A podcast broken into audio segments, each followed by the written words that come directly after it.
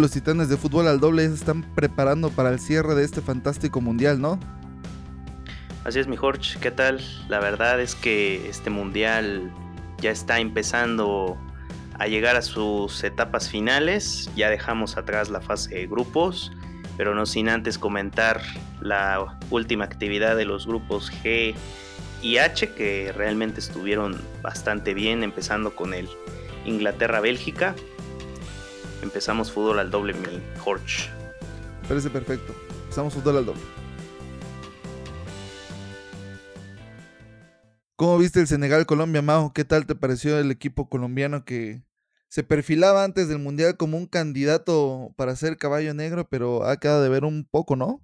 ¿O qué piensas? Sí, fue sorprendente su actuación desde un inicio, ganándole a Polonia. Creo que eso hizo que muchos estuvieran expectantes a ver que esta selección podría tener aspiraciones reales para llegar a octavos. Sin embargo, creo que se topa con una selección de Colombia que también venía motivada a pesar de que perdió en su primera jornada con Japón.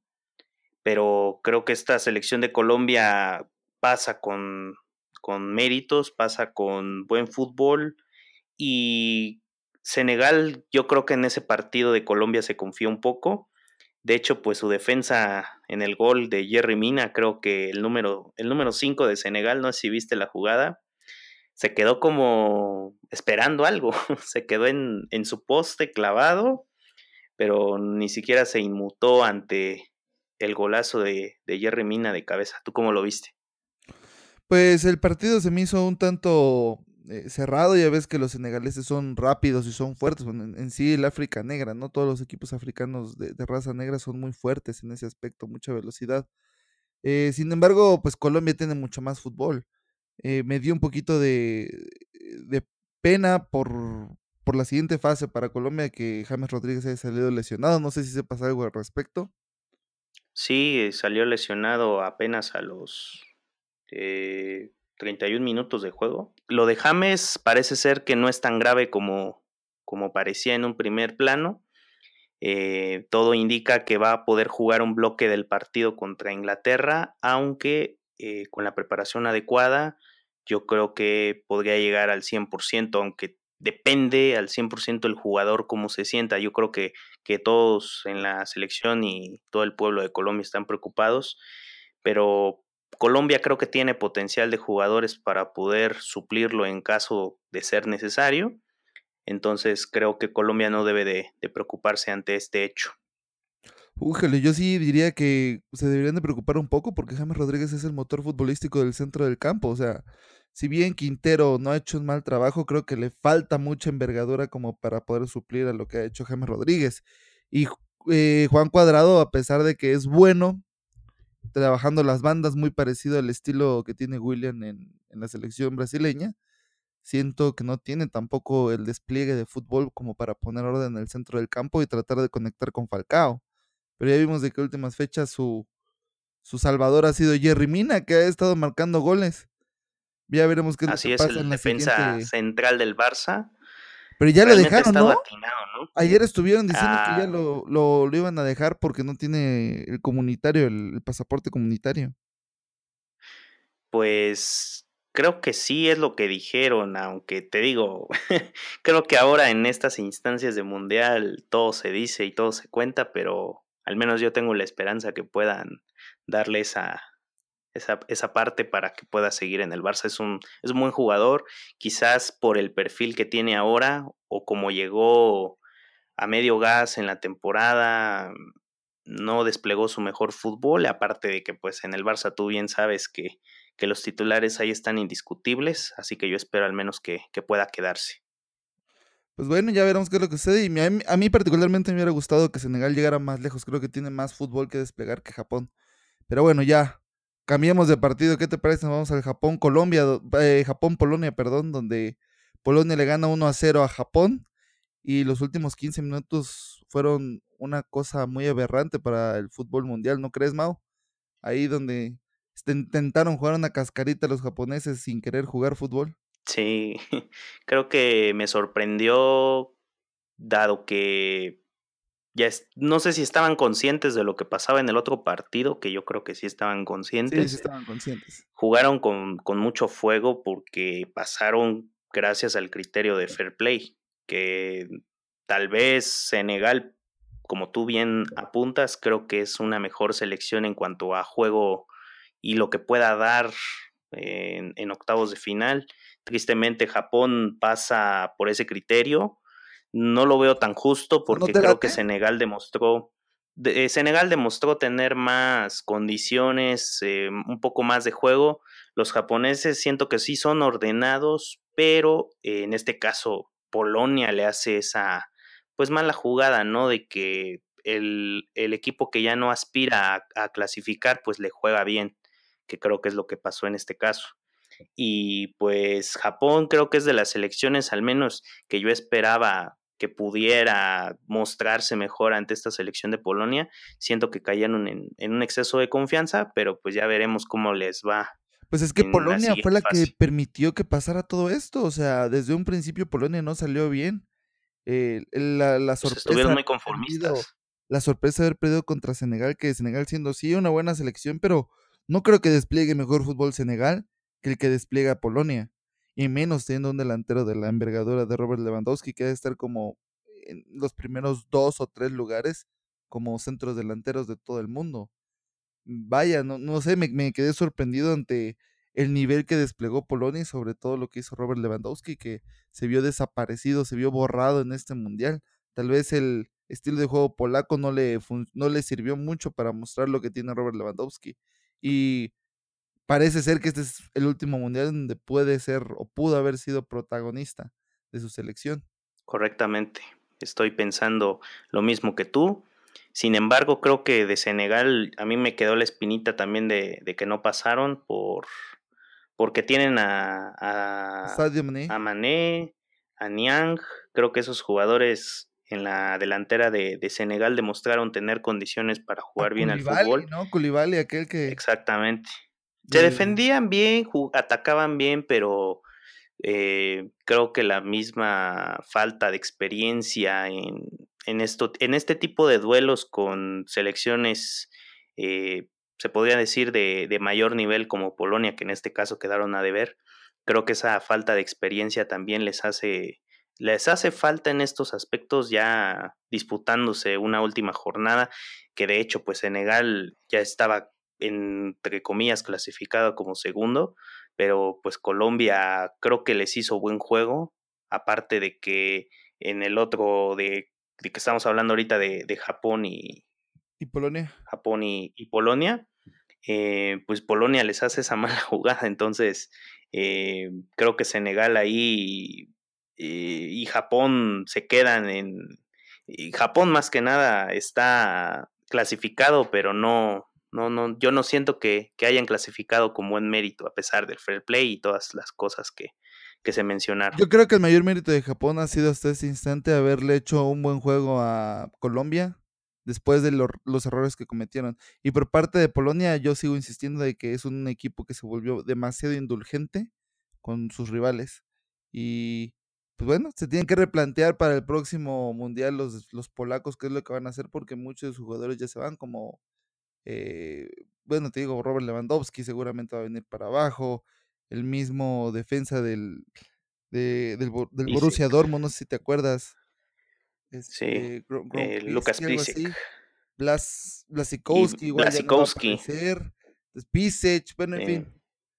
Este, bueno, vamos a ver qué es lo que sucede ya con el equipo de Japón, que seguramente va a quedar eliminado, y Colombia que se enfrenta contra Inglaterra, que debe ser un partido dificilísimo.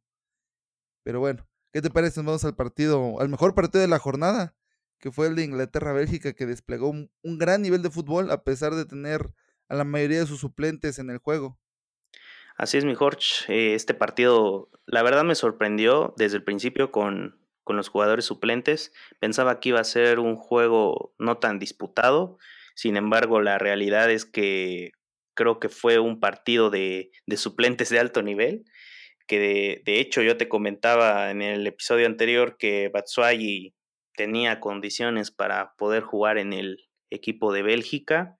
Demostró tener muchas acciones, aunque creo que se le va a recordar más por ese golpe que se lleva con el balón cuando ah, quiere celebrar y cuando le pega cuando le pega al, poste y le regresa el golpe en la cabeza sí, muy divertido eso sí. Es, es, algo inaudito pero bueno el gol de, de creo que Janusak tiene condiciones de poder ser un jugador top aunque teniendo la teniendo los compañeros como Eden Hazard y Lukaku creo que es algo complicado que puedas jugar o que puedas sobresalir con ese con ese tipo de, jugadores. Sin embargo, en este partido creo que queda muy claro que, que, Bélgica tiene jugadores que pueden darle pues un juego versátil, que pueden reforzar la parte de ataque, medio campo, y creo que deja buenas sensaciones. Y ya decíamos que Bélgica estaba teniendo un buen mundial por el fútbol desplegado, por los goles, eh, por tener un buen juego de conjunto, creo que en este partido queda dicho que Bélgica es una de las selecciones más fuertes de, de estos octavos de final y pues Inglaterra me parece que queda un poquito a deber. Eh, también tienen buenos jugadores, de hecho en el ataque jugó Jamie Vardy, que pensaba que iba a tener un poco más de libertad, dado que pues solo lo acompañaba Marcus Rashford, que tuvo una oportunidad de gol, sin embargo ahí estaba Thibaut Courtois para poder eh, ayudar a esa pues parte de... no aparecía como que Rashford sí la mandó hacia un lado, ¿eh? No se miraba que. Sí, la mandó hacia un lado. Es que Tibaut es, un hombre de casi dos metros de altura y creo que él achica bien esa jugada. De hecho, pues no sé cómo le hace, pero abre las piernas y los brazos y prácticamente deja tapado todo el arco para que Rashford mande el, el balón para afuera. Y también destacar a Alexander Arnold del Liverpool, que tuvo su oportunidad de debutar en un mundial tiene buenas condiciones de juego, me parece que Inglaterra tiene el futuro en este, en este chico, en este jugador. Y con el Liverpool estoy seguro que también va a tener mucha oportunidad de que otros clubes lo vean y pues si Liverpool decide en un dado caso venderlo, pues creo que sacará una buena millonada, pero el club que se lo lleve me parece que tendrá un buen elemento. En Aparte hay otro, hay otro jugador, ¿no? Que, que se lesionó en el partido contra el Manchester City, no sé si te acuerdas. Habíamos ah, hablado ah, sí, de ese jugador. Oxley Chamberlain. También es muy bueno. Es muy es bueno. muy bueno. Pues el partido a mí me gustó mucho, sobre todo me sorprendió de que tanto Inglaterra como Bélgica que salieron con un equipo alternativo, vamos a decir, desplegaron un gran nivel de fútbol. Ambos, yo creo que ningún equipo se quedó a deber. Los dos buscaron el, ganar, sobre todo pues los, eh, los suplentes están buscando ganarse un lugar o, ganar este, la confianza de su director técnico para la siguiente fase. Por ejemplo, a Fellaini, que a mí me gusta mucho cómo juega en el Manchester United, eh, no lo han usado, no lo habían usado, apenas lo acaban de usar. Este, el delantero que me acaba de decir, Batsuaya, a mí particularmente no me gusta. Y en el partido pasado frente a Túnez se miró un tanto incapaz de poder meter balones. Sin embargo, este, en este partido lo vi un poquito mejor, aunque se haya dado el golpe en la cara. Y vaya, fue un partido redondo para Bélgica que desde un inicio se, pretendía como un firme candidato hacia el título, aunque algunos lo pongan como caballo negro. Yo creo que ellos siempre han sido muy estables o muy eh, consecuentes con su nivel de fútbol desde el Mundial pasado que quedan en cuarto lugar. Entonces, eh, yo no miraba como una duda el que vinieran aquí a desplegar este, un gran fútbol. Tanto ellos como Inglaterra y probablemente Brasil son los equipos que mejor han jugado en esta Copa del Mundo. A Brasil le cuesta un poco más llegar a, su, a un nivel bueno de fútbol, mientras que Bélgica e Inglaterra desde un principio empezaron a jugar a lo que saben. Entonces, a Bélgica lo miro como un firme candidato al título. No dudo de que podrían llegar a semifinales o a la final. En Inglaterra se sigue jugando así, tenemos un Harry Kane enchufado, que en este partido sí se notó la, la necesidad de Harry Kane, así como de Mohamed Salah para Egipto. Harry Kane es el jugador para Inglaterra. Eh, sale enchufado para los octavos de final, es muy probable que igual llegue a semifinales o a la final los ingleses que siguen jugando eh, un, gran, un gran partido de fútbol. Así es, mi Jorge. Y bueno, para complementar la información, Vamos con el último juego de, este grupo G, Panamá-Túnez, que en lo particular yo pensaba que Panamá podría ganar. empezó con, con el marcador a su favor, pero me parece que no le bastó, al menos en la parte defensiva, para poder resistir los embates de una selección de Túnez que si bien no es una selección que tenga renombre por sus jugadores, pues al menos despliega un fútbol inteligente, que creo que los dos goles que le convierten a Panamá son muy fáciles, prácticamente un 2 a 1 al portero. Entonces Panamá se descuida en los últimos minutos del partido y creo que para hacer su primer mundial, como lo comentaba, está haciendo bien las cosas. Cuestión de ver los jugadores. Tienen un buen técnico, el Bolillo Gómez, que eh, muchos criticaron el proceso que tuvo eh, desde hace cuatro años, que pensaban que no tenía carácter para poder darle a Panamá un pase al Mundial. Se logró en Rusia 2018. Creo que si lo proyectan mucho mejor a, a todos los jugadores, podrían conseguir al menos un mejor papel, aunque para ser la primera vez me parece que, que es algo bueno. Y pues Túnez igual se termina llevando los tres puntos, una selección que, que, como bien apunté estuvo jugando bien, le hizo buen partido a Inglaterra en la primera jornada, casi se llevó un punto ahí. los tunecinos, bastante. Entonces creo que justo que se lleven los tres puntos por haber jugado al menos más inteligente y pues ser más certero en, en los últimos tramos de, de este partido. ¿Tú cómo lo viste mejor? Eh, pues el resultado lo vi bastante justo. Creo que Túnez en casi todo el partido estuvo presionando más, a pesar de que el juego se llevó más a media cancha, puesto que los panameños son un equipo que son muy eh, tuesudos, son de contacto, como casi todos los equipos de la CONCACAF, con excepción de México. tuesudos. Sí, son muy fuertes, ¿no? Ellos y, y, son agresivos en el centro del campo y golpeando tratan de, de no permitir un, juego eh, fluido. Sin embargo, los tunecinos supieron hacer las cosas, meten dos goles. Yo por un instante pensé que se iban a cerrar los panameños y en vez de cerrarse se abrieron y llegaron a pasar a dos jugadores para que metieran goles. Entonces, vaya, Panamá creo que hace un, un mundial eh, decente para el nivel que mantienen ellos de fútbol. Creo que con que hayan metido dos goles ya es una ganancia alta y ellos no tienen que ponerse a trabajar en sus jugadores o en su liga para poder eh, hacer emigrar a más jugadores y tener una mejor estructura futbolística. Y por parte de Túnez, vaya, pues hay que felicitar de que ganaron, de que le hicieron un gran juego a Inglaterra, me parece, o a Bélgica. A Inglaterra. A Inglaterra. Le hacen un gran juego con un 2 a 1, ¿no? Pierde. Y con Bélgica sí se desmoronan porque pierden 6 a 1, pero no pasa nada para ellos. Al final de cuentas, estas dos selecciones estaban eliminadas y aún así ofrecieron un gran espectáculo. A pesar de que este fue el último partido y, con eso se cierra el Mundial, creo que el Mundial ha mantenido un nivel de fútbol muy, muy alto. Eh, recuerdo que el primer Mundial que vi completamente fue el de Alemania 2006, igual con un nivel muy alto. El Mundial de Sudáfrica 2010 estuvo aburridísimo, muchos partidos de empate, muchos 0-0, y aquí nada más hemos tenido un 0-0 hasta la fecha, entonces Creo que eso es algo bueno para el fútbol. Me sigo recordando las palabras de Infantino, donde decía él que ese probablemente iba a ser el mejor mundial de fútbol de toda la historia. Y pues vaya, felicidades ahorita para este mundial. Así es, mi Jorge.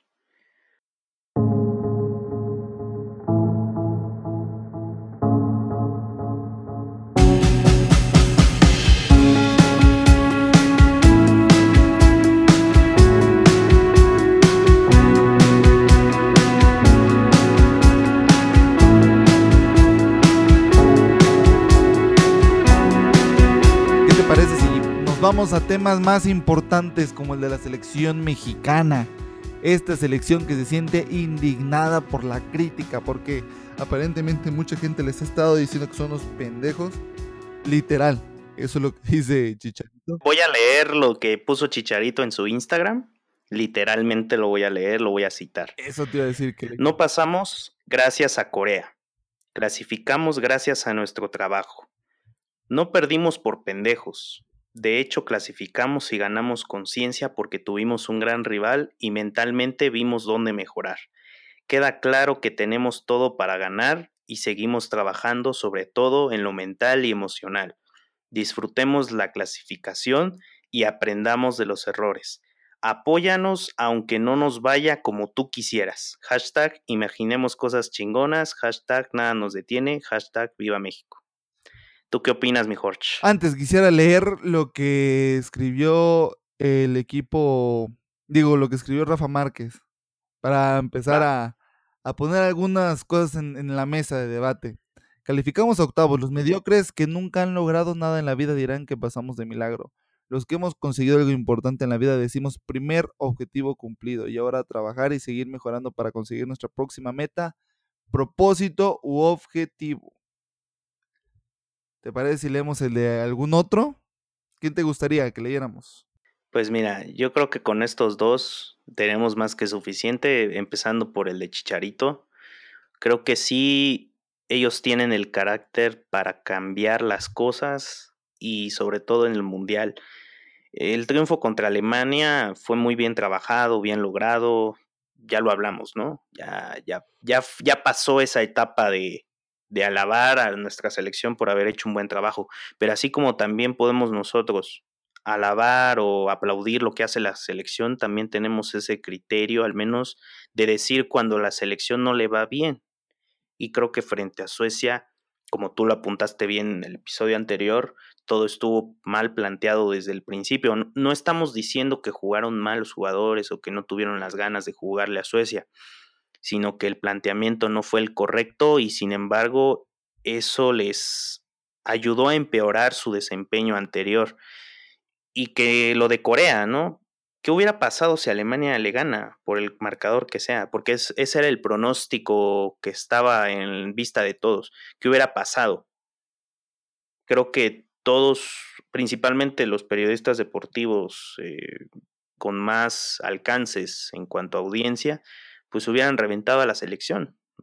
Y creo que esta, esta catástrofe que pudo haber pasado, pues los hubiera perseguido por muchas semanas, ¿no? O sea, empezaste ganando seis puntos, que si bien es justo, es bien que, que digamos que, que estos seis puntos en nuestro grupo no bastaban para pasar aunque suene ridículo que en otros eh, grupos, por decir Argentina, que pasó con pocos puntos, que no ganó, eh, solo ganó el último, eh, España, Portugal, el desempeño de cualquier selección top, que si bien no jugaron tan bien como ellos juegan, pero nosotros tenemos el trabajo, al menos nosotros dos, que estamos acá ahora, de debatir y de decir cuando México juega bien realmente y cuando juega mal, que es lo que hicimos en el episodio pasado. Entonces creo que las declaraciones tanto de Chicharito como de Rafa Márquez no están tan bien atinadas, porque nosotros somos los que apoyamos la selección.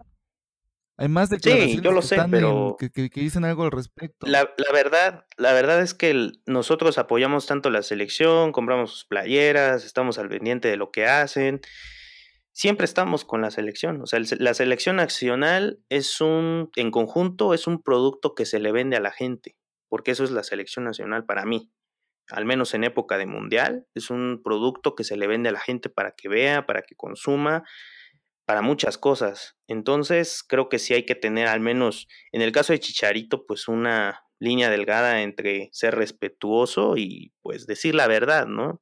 Porque seamos honestos, lo de Corea realmente fue una hazaña y algo que no debió de haber pasado, porque creo que, creo que rompió todas las quinielas del mundo. Corea ganándole a Alemania no era algo, algo que podía pasar, o sea, no había mucha probabilidad de que eso Pero mira, es que creo, creo que hay un punto muy importante, Mau, que nadie toca, y el punto está en que esa derrota que sufre 2 a 0 Alemania mm, fue como un accidente porque Alemania estuvo insistente durante 88 minutos, durante 90 minutos.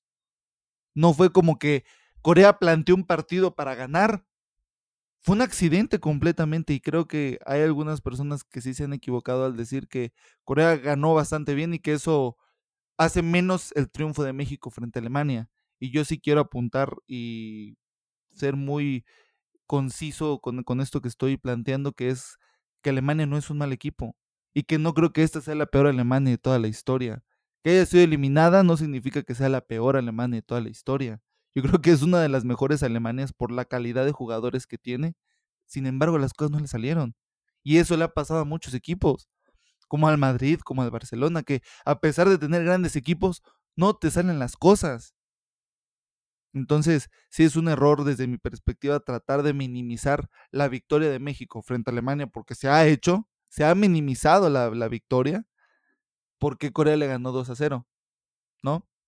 Sí, o sea, y también lo del técnico de Corea que dijo que se inspiró en México, digo, es totalmente válido y concuerdo contigo completamente en lo que pues no, no es la peor Alemania, sino que las cosas no le salieron, así como no le salió a Marruecos, no le salió a Irán, eh, selecciones que pues no tienen todas las miradas del mundo, pero que en este mundial desplegaron buen fútbol y como sea, hicieron temblar a, muchos, a, Portugal, a Argentina, entonces, eh, a España, perdón. Pues la, eh, misma entonces, que hizo que hizo temblar. Sí, exacto, contra Argentina, Nigeria también que desplegó buen fútbol, Croacia que ganó el grupo. Argentina estuvo encima de Islandia, pero no le salieron las cosas a Argentina, bueno. Y Argentina estuvo prácticamente encima de Nigeria y por poco y no le salen las cosas. Bueno. Así es. Entonces, eh, no veo, no veo el por qué minimizar la victoria de México, donde México realmente hace jugar a Alemania como México quiere. Y en el partido de Corea no fue así. Fueron dos contragolpes en los cuales pues, ya estaban prácticamente liquidados los alemanes. No, bueno, fue un contragolpe y una jugada un tanto fortuita de, del centro ese que, que los dos alemanes. Exacto. fueron goles accidentales. No fueron jugadas planeadas tácticamente para que Alemania perdiera. De hecho, lo lógico, con base en los hechos del partido, era que Alemania le ganara a Corea. Mínimo unos tres goles a cero. Así Eso era lo lógico. Sí. Pero bueno, esa es, la cuestión de, Corea y creo que a nosotros no nos corresponde hablar mucho de Corea. Yo creo que a nosotros nos corresponde hablar más acerca de la actitud de los jugadores mexicanos y de la afición mexicana. Creo que los jugadores mexicanos se sienten agraviados tanto por periodistas que les lanzan las críticas fuertes, como por los aficionados que les mientan la madre. Eh, si algo puedo coincidir con muchos de los comentaristas de hoy en día es que eh, hoy día tenemos las redes sociales y las redes sociales finalmente las podemos utilizar para decir cosas buenas como para decir cosas malas. Y si ahorita se me antoja, agarro, me levanto el celular y le pongo ahorita chicharito, chingas a tu madre. Y cualquiera lo puede hacer. Entonces, nosotros sin ser figuras públicas, empezando un programa de podcast hablando de fútbol, estamos eh, propensos a que en cualquier momento nos pongan en el Twitter, ¿sabes qué? Chinguen a su madre, su programa está culero. Y estamos propensos a eso, Mau. Así es. O sea, Así es. todos, todos, inclusive sin ser una persona, una figura pública, estamos propensos a que nos digan eso, o eres un pendejo. Entonces, ellos... Cualquiera puede juzgar tu trabajo sin escucharlo, sin verlo o no. Esa es una, esa es una. O escuchándole, igual no les gusta y por el nivel educativo, por su nivel de personalidad o por lo que tú quieras, van y te mientan la madre. ¿Cuántos no hemos visto así? Ellos son figuras. Por supuesto. son figuras públicas. A Faitelson, ¿cuántos tweets le llueven del madrazo de Cuauhtémoc y eso el mismo diario? Faitelson lo dice, pero no puedes eh, estar tomándote todo este tipo de cuestiones a pecho porque finalmente tú decidiste ser una figura pública, tú decidiste. Tú tienes tu posición, en el caso de Chicharito, de Rafa Márquez, tú tienes una posición frente al mundo, eres un futbolista. En el caso de Rafa, es exitoso para mí, es muy exitoso lo que hizo en Barcelona, lo que hizo en Europa. Y Chicharito también, o sea, creo que no les debería de importar lo que digan 10 mexicanos eh, bueno, no, no creo que, hacen más su 10 mexicanos, creo que si fueron un buen número. No, obviamente es un número al azar pero que seamos una mayoría. Eres figura pública, no puedes hacer eso. Sí, claro, exacto. O sea, no deben de caer en excesos y de caer en, en esas provocaciones que no tienen ningún sentido. O sea, tú pones la última palabra, si metes el gol, si no lo metes, si defiendes bien o si atacas bien, esa es decisión tuya. O sea, tú, nosotros, al menos nosotros, me parece que vamos a juzgar de tal forma a Chicharito o a Rafa o a cualquier jugador de la selección por lo que haga en un partido, no por lo que haga en otros ámbitos. Ahora bien, no veo bien tampoco lo de Rafa Márquez de andar diciendo de los mediocres. O sea, si yo lo critico porque jugaron mal el partido de Suecia, y no solo jugaron mal, estuvo mal planteado eh, tácticamente el partido, eh, ya no, ya no soy sobresaliente en algún ámbito o cómo? Porque algo así dice, ¿no? Ese, esa es la, la, idea principal de, lo que dice. No está tan atinado. la verdad no está tan atinado el comentario. No me agrada y bueno, por otra parte creo que la crítica es necesaria para poder salir adelante. Eh, Chicharito en la entrevista que le hacía Faitelson decía de que los medios de comunicación tienen mucho poder como para hacer sobresalir al equipo mexicano, al fútbol mexicano. Creo que en cierta forma sí tiene razón porque finalmente eh, los medios de comunicación masiva propician cierto pensamiento, cierta negatividad o cierta positividad hacia la selección. En ese aspecto sí lo creo, pero por otra parte, creo que la selección mexicana debería dar argumentos como para creer algo contrario. Si bien el partido de Alemania fue un partido de máximo nivel, yo estaría diciendo que están como al 95% de su nivel, casi a su top de la selección mexicana. El partido contra Corea quedaron como al 85 al 80 y el partido contra Suecia quedaron como al 50. ¿Pero por qué? Porque el planteamiento táctico estuvo mal hecho. Eh, otros comentaristas han dicho de que se pierde contra Suecia por culpa de los jugadores, que les responsabilizan el 70% de los jugadores y así también responsabilizan el 70% de los jugadores de la victoria contra Alemania. Yo diría que el 70% es completamente de Osorio. Si se ganó, fue por Osorio. Si se perdió, fue por Osorio. No veo, o sea, yo como ingeniero, no veo de que al ingeniero de Samsung, que hace que nosotros hablemos en los micrófonos, se le esté alabando porque nosotros estemos hablando por el micrófono. Al contrario, se alaba a Ohm, al que creó la, ley de la resistividad, o sea, la ley de Ohm precisamente. Entonces, mm, y, y lo mismo podríamos decir de otros científicos que generan que nosotros tengamos cierta tecnología. Y no veo que estemos alabando al técnico que de Samsung o de Sony o de cualquier otra marca. Se alaba al científico que investigó la ley o que investigó eh, la física de, cómo funcionan las cosas. Y lo mismo pasa acá. Se alaba al que ideó el sistema de juego. Y vaya, creo que Osorio ahorita sí nos quedó de ver. Se sigue diciendo de que los jugadores presionaron a Osorio para que se repitiera la alineación. Y si eso es cierto, vuelvo a insistir, qué mal por parte de Osorio que haya permitido este tipo de cosas. Muy bien, mi Jorge, así terminamos este, este debate. Ya veremos el día lunes qué es lo que pasa. Como te decía, yo ya estoy con las ganas a tope de ver el partido y esperemos ver un juego donde México realmente ponga ese carácter que, que todos quieren, que todos queremos ver. Y pues bueno, ya, ya, veremos vamos a los octavos de final, Vamos a los octavos de final para ver qué es lo que va a pasar.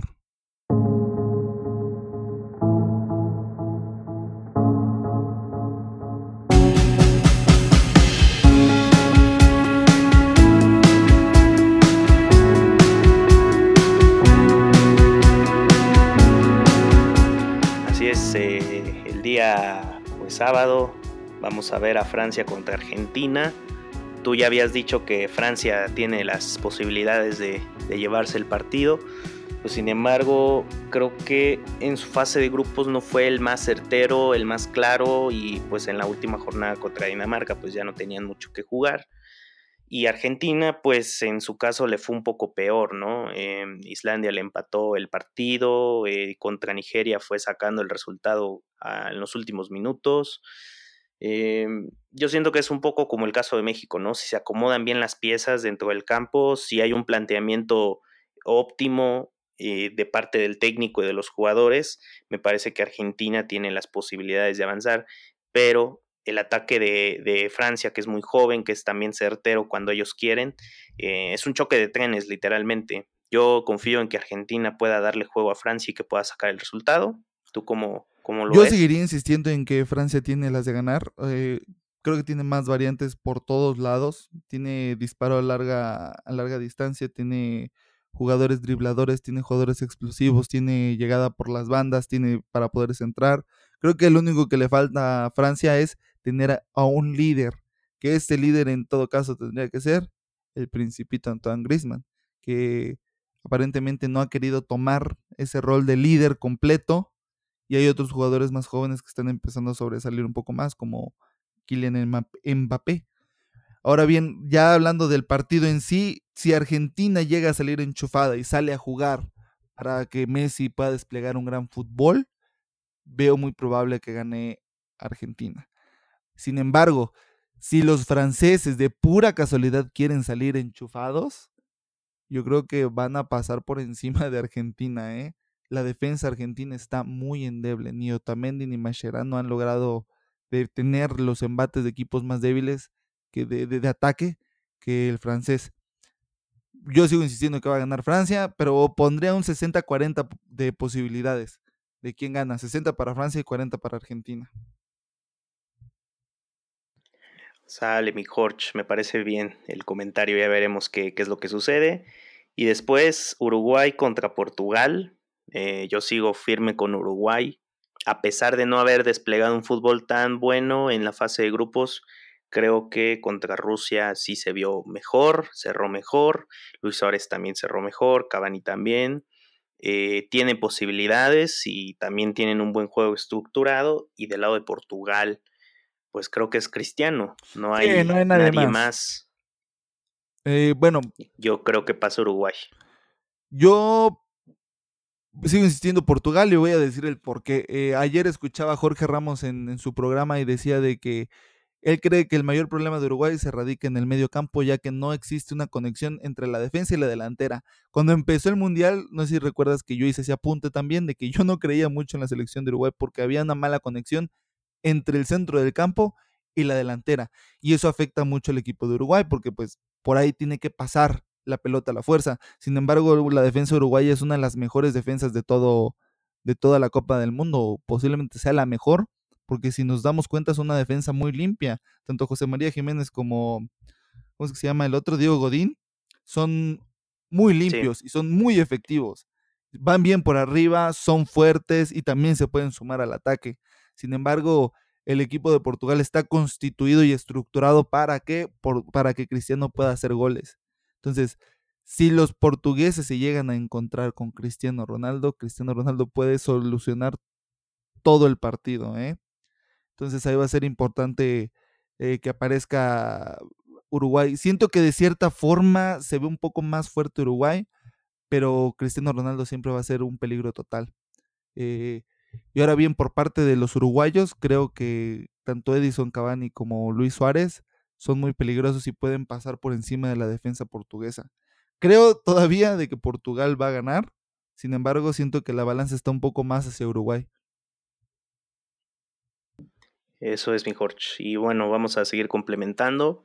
España-Rusia, creo que no hay mayor debate. España tiene Obviamente, si España juega bien, si están concentrados, si no vemos lo que pasó con Irán, tiene posibilidades amplias, porque Rusia creo que también, o sea, no juega mal, pero siempre y cuando España esté atento a su juego y sobre todo también que ya empecemos a ver un poco más de sus jugadores como Marco Asensio, yo digo que sí, España va a pasar a cuartos de final. Sí, yo no tengo mucho que decir al respecto. España va a pasar a la siguiente fase. Sin embargo, veo que España quiere tener tanto el control del balón y quiere llegar con el balón a la cocina o hasta la meta, que eso le ha venido afectando un poco su estilo de juego. Me gustaría ver un poco más de disparos, me gustaría ver un poco más de centros, me gustaría ver otro tipo de, de opciones cuando tienen el balón, no solamente estar toqui, toqui, toqui, toqui, toqui, toqui, toqui, toqui. Bien pueden hacer otro tipo de cuestiones, vamos a ver qué es lo que pasa. Aún así, España es muy probable que resulte ganador. Así es, mi Jorge. Y bueno, después, el mismo domingo, Croacia contra Dinamarca. A mí me parece que Croacia también tiene amplio margen para poder llevarse el partido. Por lo demostrado en la fase de grupos, por su medio campo, su delantera. Eh, creo que es una de las selecciones que sorprendió por su juego, por llevarse el liderato. Y una Dinamarca que, como bien decíamos, cerró muy floja también y que siento que se conformó con ser segundo no, aparte que no tiene el fútbol. Sí, claro, por supuesto. Entonces creo que también no hay mayor debate, Croacia se llevará el partido. Sí, ahí no puedo decir mucho. Los daneses nada más se dedican a defender, los croatas son muy buenos teniendo el balón y atacando. Vaya, yo siento que Croacia le va a pasar como un tren por encima a Dinamarca, quizás meta nada más uno o dos goles, pero contundente, pues, con el control del partido completamente. Los daneses son muy parecidos a los, a los suecos, solamente dedican a defender. Así es, mi Jorge. Y bueno, vamos al siguiente plano, el lunes, el partido decisivo para nosotros, Brasil. Siento que es el partido más eh, reñido. Sí, es el más atractivo también. Yo creo que voy a mantener mi postura del episodio anterior. Eh, Brasil creo que por poquito se lleva la llave, va a pasar a cuartos y México pues otra vez va, va a seguir con este fantasma del quinto partido. A mí me gustaría que México jugara pues con un planteamiento el mejor para Osorio, que él sea el que decida y que también los jugadores, como bien lo comenté hace rato, que tengan el carácter para demostrar que ya no son una selección cualquiera. Espero que pueda pasar, sin embargo, creo que Brasil con todos los jugadores que tiene y el juego también que tiene, creo que se lo podrá llevar, se lo llevará. cómo lo ves? Yo sigo creyendo en que la selección mexicana se lo puede llevar y yo creo que la mayor parte va a recaer en el centro del campo. Si no se le deja jugar a Felipe Coutinho, créeme que la selección brasileña no va a hacer nada. Eh, creo que va a volver a jugar otra vez con la misma alineación de 4-2-3-1, nada más que no vamos a tener a Moreno. Entonces lo más probable es que se meta a Edson Álvarez como central y se recorra a Salcedo hacia la banda derecha, porque ahí es donde juega Neymar. Mm, estoy seguro de que Osorio va a tratar de hacerle un 3 a 1 a Coutinho, porque francamente eh, Casemiro ahorita tiene mucha eh, perfil hacia, hacia el ataque. Y Paulinho, desde siempre, desde el Mundial pasado, inclusive con el Barcelona, siento que no es un jugador que tenga mucha proyección hacia adelante. Sin embargo, toca mucho la cancha. Digo, el, área, el área contraria, creo que la toca mucho. Sin embargo, si Felipe Coutinho no tiene cómo conectar ni con Douglas Costa, ni con William, o ni con este, ni con Neymar, no veo posibilidades por parte de, Brasil que va a estar atacando, atacando, atacando, atacando. Ahora bien, si, si encontramos a un Carlos Vela eh, motivado como artista, podremos ver un partido muy interesante. Yo voy por México. Un Chucky también, un Chucky Lozano también prendido como Alemania. Yo creo que ahorita en esta ocasión Chucky Lozano va a tener el partido para él, porque no va a haber eh, doble marca. Si te diste cuenta, todos los equipos, con excepción de Alemania, estuvieron haciendo doble marca. Corea le hizo triple marca. Suecia le hizo doble marca. Y llegaba un tercer este, contención a, ayudar a, combatir al Chucky Lozano. Y sin embargo, en algunas ocasiones lograba hacer de las suyas. Ahorita va a tener un juego muchísimo más amplio porque Brasil no se dedica a defender, Brasil se dedica a atacar. Si Chucky Lozano sabe aprovechar eso, vamos a hacer de las nuestras. Y esperaría que cuando haga los cambios Osorio, cambie a un 4-3-3 para que siga siendo eh, al ataque y no, se, y no permita que el fútbol brasileño lo domine. Así es, mejor. Y bueno, para complementar esta, esta pequeña jornada, Bélgica y Japón el mismo lunes. Igual creo que no hay mayor debate. Bélgica tiene para arrasar a, a Japón. Sí, no hay mayor debate. Creo que la van a pasar por encima. Este partido es un Bélgica-Túnez. No hay mucho que decir. ok, venga, mi Y para cerrar el podcast del día de hoy, eh, el martes, Suecia contra Suiza. Me parece que también está algo reñido. Sin embargo, me parece que, que Suecia tiene condiciones para llevarse este partido a no ser que Shakiri también esté inspirado, motivado para poder meter grandes goles, pero yo sí le doy a Suecia el pase a, a cuartos. igual le doy el pase a Suecia para la siguiente fase.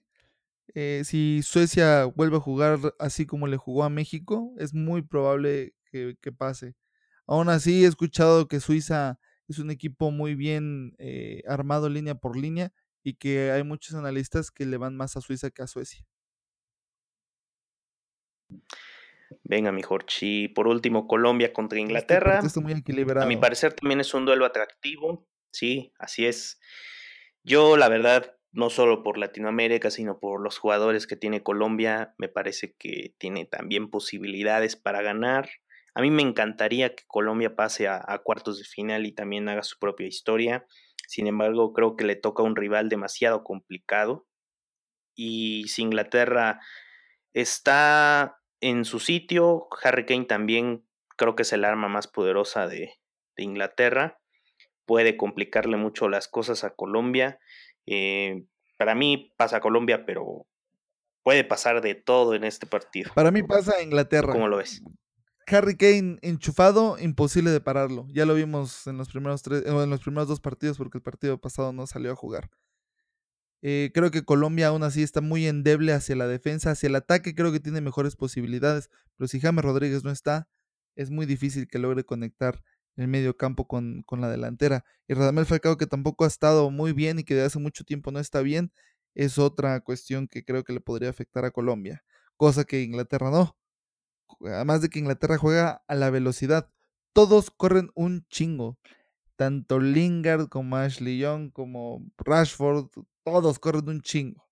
Y Kane, que siempre está donde tiene que estar metiendo goles, ya cerramos el podcast. Sale, mi Jorge, pues estupendo. Sí, claro que sí, vamos a cerrar este podcast. ¿Cuáles son tus redes sociales? Jorge35 en Twitter e Instagram. ¿Y las tuyas, Mau? Arroba Mau Martínez S en Twitter e Instagram. Vamos a, darles nuestras redes sociales, arroba fútbol al doble en Facebook y en Twitter. Vamos a estar subiendo la actividad de estos octavos de final y esperamos que nos puedan seguir, que nos puedan mandar comentarios, que nos puedan dar like. Así es y pues en el correo también para que nos hagan llegar sus comentarios, fútbol al doble arroba gmail.com. Perfecto, entonces esto fue fútbol al doble.